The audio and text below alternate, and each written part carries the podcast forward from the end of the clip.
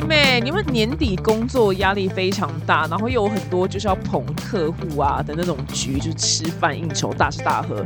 那这种状态之下呢，真的非常容易一秒瞬间变胖，怎么办？只要一天呢一杯机能茶就能促进新陈代谢，然后还温润你的体质，让你由内而外的透露出好气色哦。那由光阴乐活跟茶中文化一起开发的这个机能茶饮，它是用台湾天然的原液制成，加入专利的机能配方，只要短短的三十秒，你就可以喝到那个无糖回甘，然后完全不苦涩的好茶。光阴乐活推出这个十胜红玉清茶，它用的是台湾精品的红玉红茶，那它加入有轻盈效果的红葡萄叶萃精华，还有一个很重要，就是促进新陈代谢跟甩水机能的这个十胜红豆，它的消水的效果比一般的红豆好，所以特别推荐给你那种很容易浮肿啊，然后手脚冰冷或是那种泡芙虚胖体质的表弟美。那像我要拍照，就是我前天吃比较咸，我跟你讲，我体重马上就飙升，我真的觉得好烦哦，就肿得很夸张，那我就会赶快喝一杯这样子。那这一款的池胜红玉清茶呢，它没有怪味，而且呢，它的茶香呢非常非常的好入口。另外呢，还有今年年初一推出就卖五十万包狂卖的这个多酚儿茶素蓝茶，它小小的一包里面有高浓度的儿茶素跟双鲜成分，你连续喝不止让你排便非常的顺畅，还让你保持高高水准的基础代谢力。那我是在吃大餐之后喝，然后或是不小心吃太油啊，或者吃太多的时候，我就会赶快喝一杯让自己心安，然后或让我觉得自己满肚子屎的时候，我也赶快去喝一杯。表弟妹爱美不能等哦，我们现在呢只要点击资讯栏的栏位呢，然后你输入表姐的专属优惠代码 D N Y，除了享有指定商品七折起之外呢，还限值五十元再送五包蓝茶哟。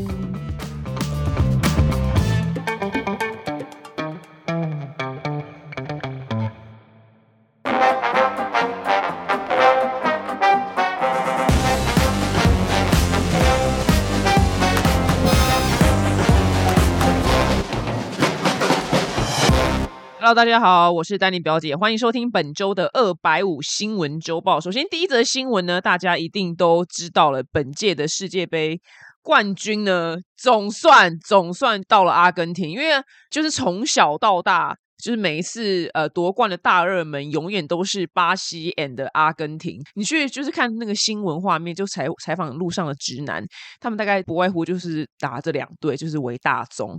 然后总算 从小听到大这两个答案，总算就是阿根廷拿到了冠军。然后巴西真的很早就回家了。那这次世足赛阿根廷拿到冠军呢？那其中最大的焦点一定就是梅西嘛，因为他就可以原地退休。他人生真的什么全世界该有的冠军都有了。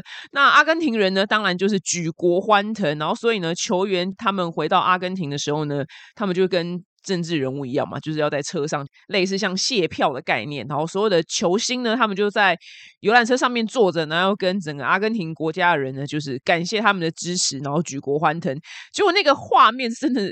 那个我真的是可能这辈子吧，那个已经是比什么造势晚会的大概一千倍、一千倍那个人口密集的程度。所以呢，他们就回到阿根廷的时候呢，在首都就是布宜诺斯艾利斯就进行欢乐的游行。然后这个游行居然还可以有一些意外发生。呃，因为因为想说大家是欢乐的气息，应该而且在平地，就是你知道没有斜坡，那应该就还 OK 吧？那场面怎么样混乱呢？是哇靠！你看那个画面，是很多球迷爬到红绿灯上面，我我真的很好奇，他们功夫怎么这么了得？就是因为因为像是就现在就是要是有一个人派我说，但你表姐你去爬上红绿灯，我真的不知道怎么爬，但是他们就一堆人坐在红绿灯上面，很像。日本动漫会出现的画面，知道？因为日本动漫很多角色都会坐在红绿灯上面，然后在那边聊天。他们就是变成日本动漫人，但我不知道他们怎么上去的。那更麻烦的事情呢？有些球迷他试图从桥上跳到球员的那个巴士，因为他那个巴士就是呃是有那种露天巴士，球员就是坐在顶端，然后跟大家就是这样卸票的概念。那有人就是跳失败，所以就不幸就去世了。就居然就是欢乐的。场合里面呢，还会发生这种危险的事情。那这一次他们拿冠军呢，因为刚好我之前有提过，说我有个同学，他就是老肖，他是华裔阿根廷籍的人，就是他是台湾人，只是他小时候爸妈因为移民去阿根廷，所以他的母语其实是西班牙文，只是他现在是长大或是搬回台湾住啦。然后他现在就是在台湾，那他人的灵魂呢，真的是阿根廷，所以他那个对于足球的那个狂热呢，是大概是我所有认识里面的人是真心最狂热，因为他就是阿根廷人嘛。他就是有跟我们解释说，到底为什么他们会狂热成这副德性，是真心诚意的那种。整个灵魂在燃烧，他是说，因为足球在这些国家其实已经不是个运动了，他们变成一种信仰，就是他们人民，它跟宗教的那个地位是一样，你懂吗？就跟观世音菩萨是一样的地位，或是上帝。那这已经变他们信仰了，然后他们也觉得要透过足球这样赢球呢，能让全世界更看到阿根廷这个国家是很强大的一个国家，所以他们那个人民那个灵魂的那个燃烧啊。其实是我们呃有一点点没有办法体会到那种感受，因为可惜台湾就是我们没有足球队嘛，然后。台湾刚好也没有一个运动是像是成为到我说那菩萨等级这种信仰的程度，所以我我大概想象得到他们那个燃烧那个灵魂，只是我很可惜，就是我没有机会去体会这种感觉。我他那天第一次刚开始他跟你输球的时候，他真的差不多要跳楼了，他是真的差不多，我是说真的，他真的就差不多站在顶楼，他真的要跳下去。然后他每天就是半夜他就先睡，然后爬起来，半夜爬起来看阿根廷球赛这样，然后最后决赛他也是去酒吧。跟台湾有很多华裔阿根廷籍的人，然后他们就一起在为阿根廷加油，而且他是真心诚意的，就是还哭出来，就是拿到冠军的时候是真心诚意有哭，然后他隔天也没办法 上班，因为他太开心了。就是他是真心诚意，我感受哇，真的看到他就是一个把足球当做信仰人，然后还有跟我们解释说，因为这不是运动，这是一个。Belief 一个宗教的概念，然后他们把梅西也当做差不多，真的是上帝的等级，不夸张。这个这个形容就是完完全全不夸张，那也很开心，很开心。我的这个同学，他说他一半是台湾人，那他一半是阿根廷人，所以两边都是他的祖国。他说我接下来就要，他说我要抱着我祖国的球衣，就是在祖国的怀抱里面安然入睡好一阵子。他就很开心，就哇，也是蛮替他开心的，觉得很有趣，人生刚好有这个体验，体验到就是这种狂热。他就像你下流，因为他的母语是西班牙文嘛。但他中文也讲的非常好，所以他很贱，好不好？他在大学的时候还去修什么，就是复修什么西班牙文，然后他就那个那个学分对他来讲真的是比吃饭还简单，因为是他母语啊，他眼睛就是闭着就可以把考卷给写完了，就超级强。他的那个西班牙文程度比那个我们学校那个老师还要强，所以我们就说他很下流胚子，就为了这个这样拿学分，这样就觉得哎很有趣。因为我周遭他是我周遭唯一一个就是。母语是西班牙文的人。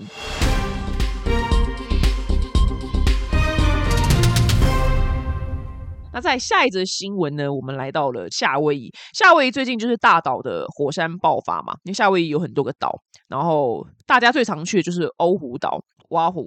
那大岛是要坐飞机去，就是跳岛的。那那个大岛。会叫大岛，就因为它很大嘛，所以它就叫大岛。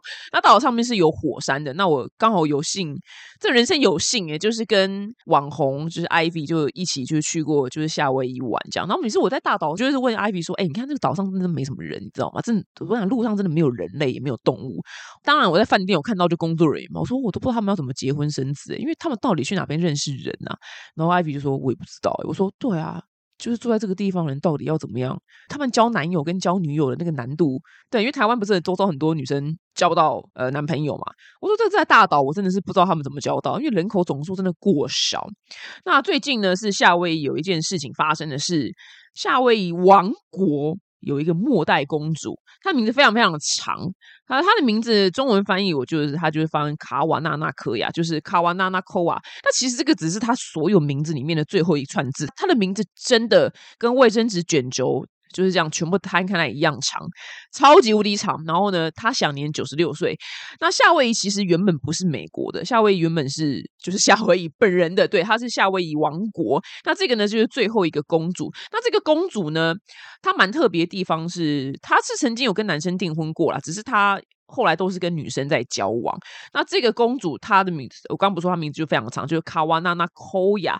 那这个末代公主呢，就是卡瓦纳科亚呢，她其实她原始的人生就是在世之前工作，他就是一直在推广就是当地原住民的文化。那夏威夷因为是到一九五九年才被美国纳入，就是一个州嘛。其实，在那之前，他们就是夏威夷本人，就是他们没有隶属于任何国家的。那这个，因为这个公主她等于就是皇室，所以她的 财产权高达就是新台币六十六点六亿。对你没有看错，就是新台币六十六点六亿。那他呢？因为这种这种有这种庞大资产的人呢，都会请一些人来打理他的资产嘛。那他这个信托资产嘛，他之前就是有一个律师在帮他打理。结果呢，他二零一七年的时候呢，突然中风，然后这个律师那是王八乌龟，那律师居然跟法院申请说：“哦，我觉得卡瓦纳纳科维亚他现在就是中风了，他没有管理信托资产的能力，所以他说要把他的信托资产移到他的名下，让他去管理。”真的哇，真的是王八乌龟，真是请错律师，你知道吗？这这律师真的是有够混账的，你知道真的是只爱他的钱，根本就不管他的死活。对，这种律师就不行这样子。那反正法院最后判是判给夏威夷的第一银行啦，不是台湾第一银行，是夏威夷第一银行来管理。那像这样子的皇室呢，其实，在夏威夷是非常非常备受尊崇的。虽然夏威夷现在已经是是美国的领土了，那当然，其实，在夏威夷最多我觉得应该是日本人吧，我不知道，我就是看到就成千上万日本人就移民到夏威夷，然后。还有很多韩国人，白人还还好，我觉得最大宗是日本人跟韩国人。那原住民人数，我觉得怎么更少的感觉？因为我我是用以我眼睛看到的轮廓范围来形容啦。那当然，真实的人口比例人数我是不知道。那这样子的皇室，其实我不知道有这个公主。我去的时候只是很常看到，就是他们会跳跳一些夏威夷舞蹈啊，然后就是他们有一些就是他们文化，就是以前夏威夷原住民的一些就是房子啊，然后或者他们怎么生活的那种，就是文化传承的事情。那我真的不知道他们有公主。那夏威夷皇室呢，是其实源自于就是十八世纪的时候，其实他原本是一个酋长。然后这个酋长呢，他经过多年征战呢，终于统一就夏威夷群岛，所以他变成夏威夷王国。那这个酋长他的名字呢，叫做卡梅哈梅哈。如果你有看七龙珠的话，你一定想说沙小，因为卡梅哈梅哈就是龟派气功的日文。然后原来龟派气功的日文呢，是那个鸟山明这个作者呢要命名龟派气功的时候，他不知道命名什么，他老婆就说啊，不然你就用夏威夷的这个。这个你知道，开创者酋长卡梅哈梅哈就是命名好了，所以这就是龟派气功的来源。我想说，哇靠，也太不可思议吧！我有我一看到他的酋长名叫卡梅哈梅哈梅哈，我想说傻小，这不是龟派气功吗？那我就去查，哦，原来真的就是龟派气功，原来这就是夏威夷酋长的名字。所以原来这是一个无敌冷冷僻到爆炸的知识。原来卡梅哈梅哈是来自于夏威夷酋长。的这个名字，那是其实，在整个十九世纪的时候，夏威夷是独立的，直到就是一九八九年被美国并吞，然后到一九五九年才成为就是美国的第五十个州。那只是他的末代皇室呢，最近过世了。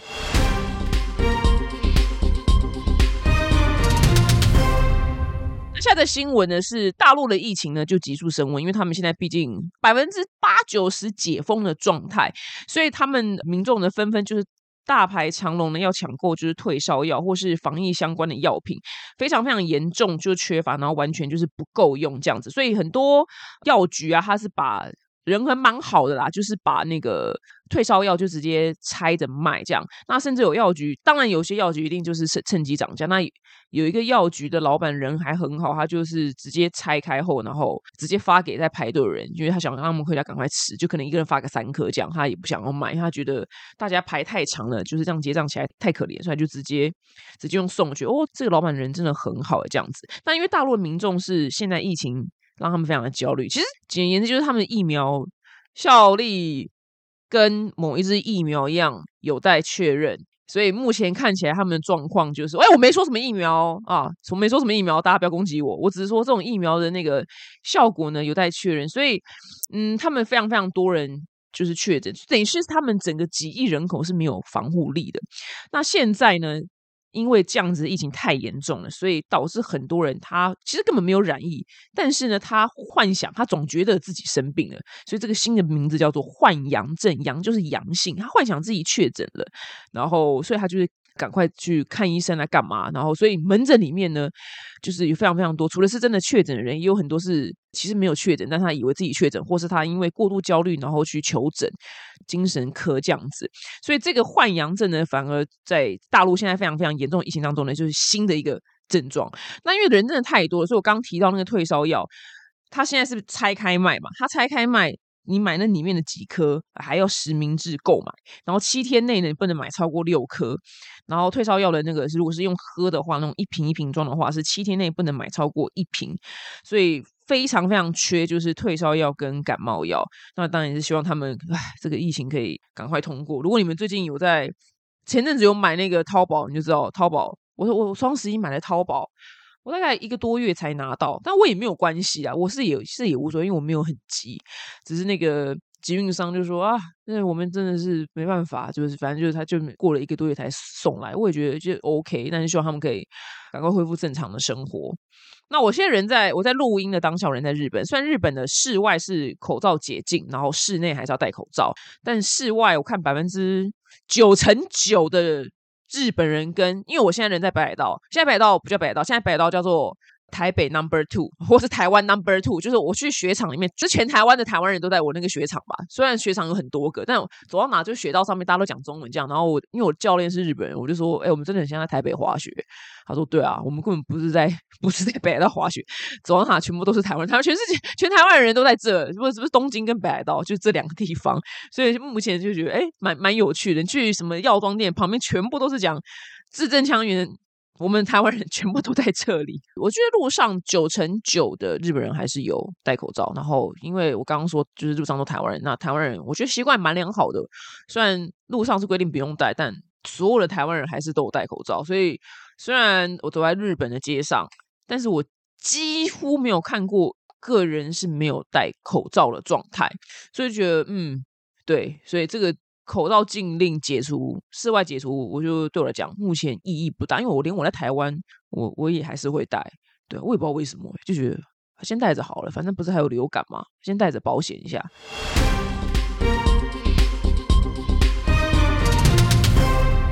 那下一则新闻呢，是美国的纽约州有一个非常非常。罕见跟特殊的一个法令，即将从二零二四年的十二月开始。这个法令呢是禁止宠物店卖狗、跟猫、跟兔子。就这类动物，它要打击就是不人道的，就是动物繁殖场。那加州啊、伊利诺伊州啊，或是马里兰州呢，也有类似的禁令了。那新的法规呢，它开放宠物业者跟动物收容所合作，就是譬如说动物放我这收租金啊，然后或是你空间就是举办领养的活动啊，那动物的那个保护的那种组织就非常非常的开心，然后大大庆祝。那当然就是卖宠物的业者。会觉得很生气。如果譬如说我是合法的，我的繁殖场明明环境就很好的话，那你为什么就是要让我不能继续做生意呢？但是要注意哦，我刚刚说的这个法令呢，二零二四年这个法令是不让宠物店卖，但是人民还是可以直接跟繁殖场繁殖的业者直接买。那这样子的原因是希望你走去那个参观那个繁殖场，它的环境到底好不好？有没有就是很恐怖啊？那个环境很糟糕啊，这样子啊，我是这种我我对，因为我本身的狗，我本身是超级无敌爱狗人士，所以对于那种很很恶劣的繁殖场，我是完全完全的非常非常不认同跟反对，严重反对的状态这样子。所以他这个法令，我我我可以理解他的意思，就是他因为你在宠物店都看到最美好的一面嘛，就是因为我我刚好在日本走在日本街上，看到一间宠物店里面就卖狗跟猫，哇，那个是干净的，日本人那宠物店。干净到不行，甚至我在刚好就在那边发呆的时候，看到就他的店员还把一只就是刚出生抱几天小狗，然后抱出来就点眼药水啊什么的，就哇干净到不得了，然后里面一进去一丝一毫的尿骚味跟狗味道都没有。可是这个是宠物店，所以它当然会展现出最美好的一面嘛。那我就在那边就发呆想说，不知道他们的源头就是繁殖场的。环境是怎么样？所以这个法令就是他不让宠物店卖，他你要买直接去繁殖场买。我我就比较可以理解啦，对，就是你要去看看那个边的环境到底是怎么样，不然啊，对我这个爱狗人士，我看到那种很恐怖、对动物很恐怖的环境，我是真的心脏会就是爆炸这样子。报这个新闻，我自己的观点，我也不是一定要宣导大家要领养，不要购买。领养不弃养，我觉得是可以宣导，因为我觉得领养跟购买之间的这个关系太复杂，不是我可以三言两语讲完。那我如果你不知道我的话，我个人是真的领养一只就是米克斯，就是小土狗这样。那我也可以理解为什么很多人喜欢品种犬。那品种犬只要是好的狗，我觉得都都很棒。所以这个议题太复杂，那只是我个人是选择领养就是米克斯，就是市场上最不受欢迎的土狗。对，小土狗我觉得非常之可爱，而且米克斯都爆干。我不知道几倍米克斯吧，应该都是吧。米克斯都真的是爆干聪明诶，不知道为什么这样。只是哈，我们家米克斯有点被骗，因为大家不说米克斯身强力壮很好养嘛。我们家米克斯就是有点有点体弱多病，不知道为什么。对对，我就每次说胖皮啊，你不是一只米克斯，你不是应该很健康吗？为什么你就成天那么花我的医药费？但我也没有关系啊，只是。米克斯真的有它的好处，对我没有先说，我我也喜欢品种犬，但是我多为米克斯发声的原因，是因为米克斯在台湾的领养市场上是最不受欢迎跟最难被领养的一个族群。那其实最大的原因，就是因为他们长得没有品种犬那么的 fancy，那么的华丽，这是非常不争的事实。那当然，米克斯也有一大票就是拥护的人，对。那我个人是选择领养米克斯的时候，才真正。意识到这问题是曾经在工作场合，我不知道有没有讲过啦，就是有一个人他说：“哎，我真的觉得你很伟大，领养你们家的那个米克斯。”我说：“啊，有吗？这不是很平常事情吗？怎么了？”他说：“哦，因为我是外貌协会啊，所以我喜欢很漂亮的狗啊，那种。”就言下之意，他觉得米克斯很丑，大概是这样意思。那我也不会生气，因为我是一个非常兼容并蓄的民主人士，我可以接受不同的声音。对，只要那个声音不是错的，我都可以非常的尊重。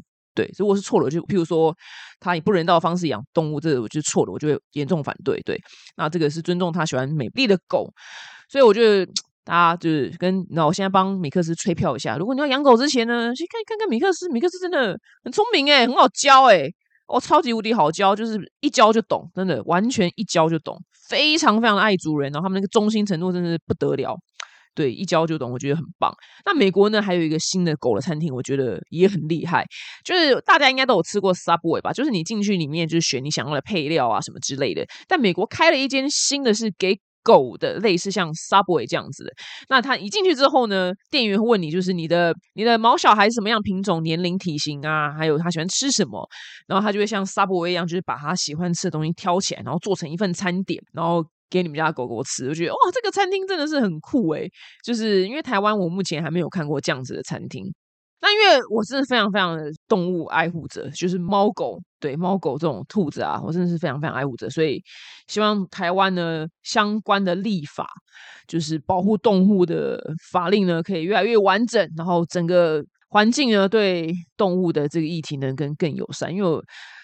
唉，讲到这都想要叹气，因为常看到社团里面可能有人先拍说他家邻居附近养的那个狗，就是用一个非常不人道的方式养，但是我们也没有路人也没有权利去把他的狗抢来养，或是去救。或者是去告他，所以这件事情让我一直觉得还没有一个很很好的一个解决方式，所以每次看到这种事情都会很心痛。然后我甚至都会想说，我哪天退休了之后，你知道吗？我要跟电影就是丹佐华盛顿一样，就是什么非法正义，我现在成为一个地下正义者。我不 care 人，但是如果这种乱养动物人，我想说都趁半夜的时候，去给他们一点教训，然后再把动物偷走。以上只是我的幻想，OK？我就只是夜深人静的时候。依靠着我对动物的一份爱跟关怀，然后幻想这样子的情节，大家就听听就好。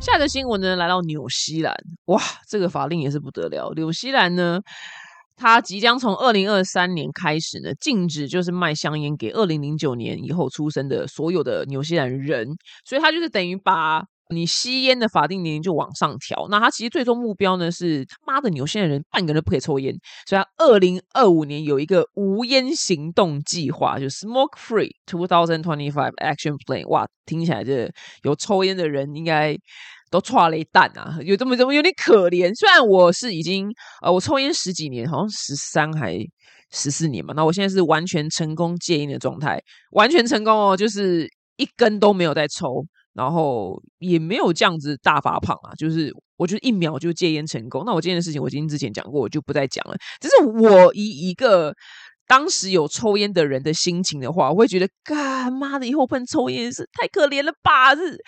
虽然我不是说支持抽烟，只是我回想到我以前抽烟的心情，我看到这个法令，想说天哪，有些人也太可怜了吧。不过因为现在台湾其实已经也是蛮越来越严格，就是烟都变超级无敌贵，然后在骑楼啊、路边其实也都不太能抽烟了。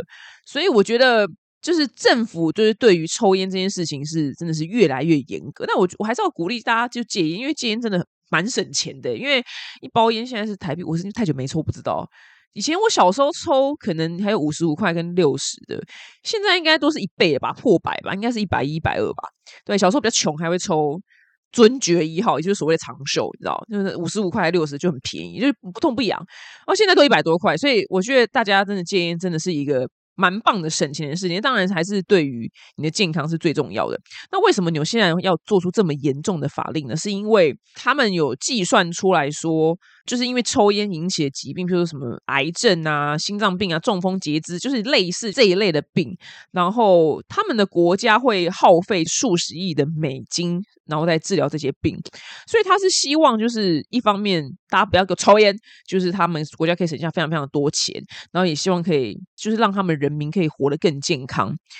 那我来解释一下刚刚那个法令哦，它是要确保年轻人永远不会开始抽烟，所以他法律就是等我通过之后，他是十四岁以下的人是永远 forever 这辈子没有办法在纽西兰这块土地。合法的购买香烟，哎，这是真的是来真的，他不是说什么哦几岁以下不能抽，是是真的。他的后面那一票人是，我这辈子就不让你接触烟，因为你没有接触过，你就不知道它的美好，所以你不知道它的美好，你就你就不会上瘾。所以我是让你就这辈子就没得抽，你要抽你就出国买。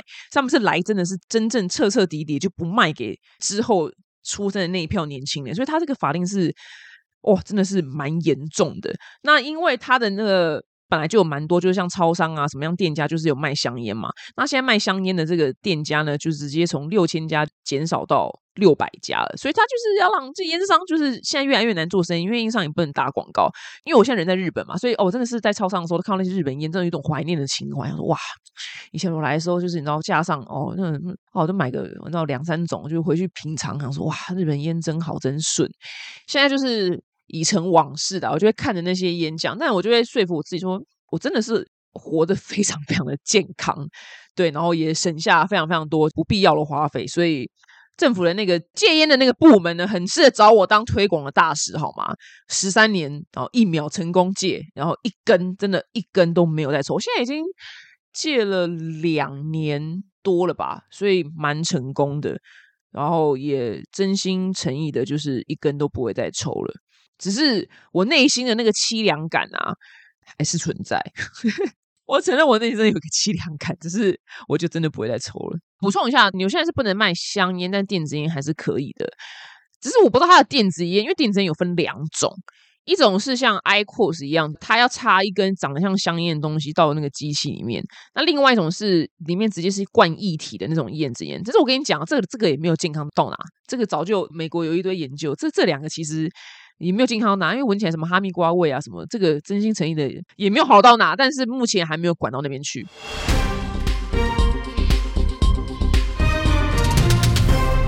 现在的新闻呢是日本东京的涩谷呢，就是他在公园里面有设置一种厕所，叫透明厕所，就是那个厕所就是很像电影里面一样，其实那个技术已经存在很久了，就是这个大片玻璃呢原本是透明的状态，然后你只要按一个按钮，然后它马上变成就不透明的状态，所以日本东京涩谷这个厕所就引起就蛮多的话题啊，就是因为你就呃可能进去之前看到那个。马桶嘛，就厕所，然后你进去一锁上门之后，它就变成一个不透明的状态。然后最近呢，就是有人发现说，就是涩谷区的一个公园，它的透明厕所的那个电控玻璃就是坏掉了，所以你人进去上厕所，你把门上锁之后呢，哎，你的玻璃不会变成不透明的状态，所以就是被人家看光光这样。然后后来就发现说，因为这个故障原因，是因为就是这个。粒子，它里面的粒子，因为气温变冷了之后，所以它要变成不透明的时间要变比较长，所以它就影响到它变成不透明的这个状态。这样我就觉得很无聊。厕所真的是一个最不需要做透明的东西，有什么好做透明？你懂吗？这个玻璃能用在会议室吧，或者是对啊，或是你家如果是很有钱的话，玻璃对啊，可能。就还可以这样切换一下。那马桶、那厕所有什么好做？就是透明跟不透明的。它这就是我一个噱头，我觉得这极无聊，你知道吗？就最不需要做成透明。然后我很讨厌有一些就是饭店还是怎么样，就是他那个厕所真的也是做的，有些那是是 motel 吗？怎么样？就真的有是去住到那个玻璃是完全透明的，然后所以是怎样？所以我在里面尿尿，我要叫房间里面人滚出去。我忘记是甚至跟朋友出去玩，那那时候我们朋友们就全部傻眼，因为如那如果没有啊，我觉得那个马桶那边做透明的，就算是情侣去的模特也很怪，好不好？我那边尿尿大便有什么好被就是情人给看到，你懂吗？所以，我我觉得厕所跟马桶是最没有必要就是做透明的一个场所，就是再怎么熟，我已经讲过非常多次，就是你今天是夫妻啊。交往多年的男女朋友都没有必要在对方面前尿尿或大便。我觉得走到那个境界，真的也没有什么好接吻跟有性欲，这已经完全太赤裸了。千千万万不要在你的另外一半面前直接大便，然后不关门或尿尿不关门。我真的是真的，除非你的另一半就是品味非常的特殊，他觉得很营救这样的状态，但。建议不要，因为走到后面真的会变成过于像家人，你不会没有任何激情，就导致感情的破灭。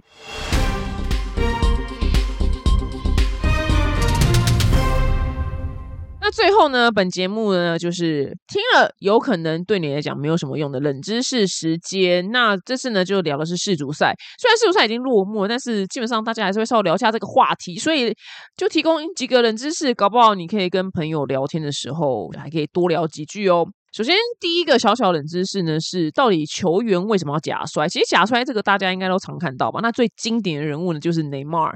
对，那内马尔这一次巴西 PK 大战那球一没有踢进，他直接整个爆哭，我看了也是，唉，也是蛮难过。不过他还年轻啊，所以还是有机会，好不好？还是有机会。那内马尔最知名的就是他的假摔，叫做 Neymar Rolling 这个新的名词，所以他变成他做被做成非常非常多的名音。那这个假摔到底是为什么要假摔？那其实呢，假摔除了是拖延时间之外呢，其实就希望换得一个得分的机会。因为如果说你是在禁区里面摔倒的话，就被那种摔倒的话，你有十二码罚球机会。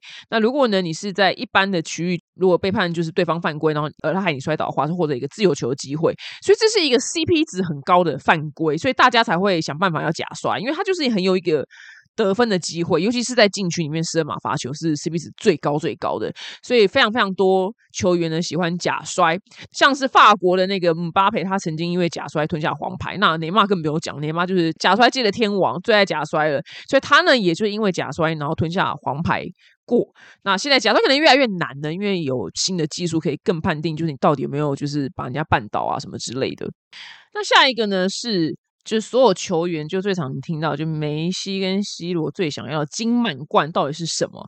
其实金满贯是当然一定是有这个马氏足赛有世界杯足球赛冠军跟。欧洲冠军联赛还有金球奖这三个金杯，那这三个金杯如果你都拿到的话呢，就叫金满贯。那世界上呢，就只有八大球星完成壮举。那今年多加了一个，就是梅西，他也拿到金满贯。那之前比较近代，我们可以叫出名的，就是法国席丹跟巴西的卡卡。那下一个小小冷知识呢，是世足赛主题曲是哪一年开始的？因为因为现在每一年都有一个主题曲嘛，那哎，到底是什么时候开始？呃，因为世足赛呢，世界杯是从一九三零年开始踢，但直到一九六二年的时候呢，智利的世界杯才出现第一首主题曲。那那首主题曲呢，叫做《摇滚世界》，当然就是我也不知道什么歌，因为真的太久以前了。那目前最红的两首世界杯的主题曲呢，哇，一首是一九九八年，那是那是我的年代，应该很多人没有经历过。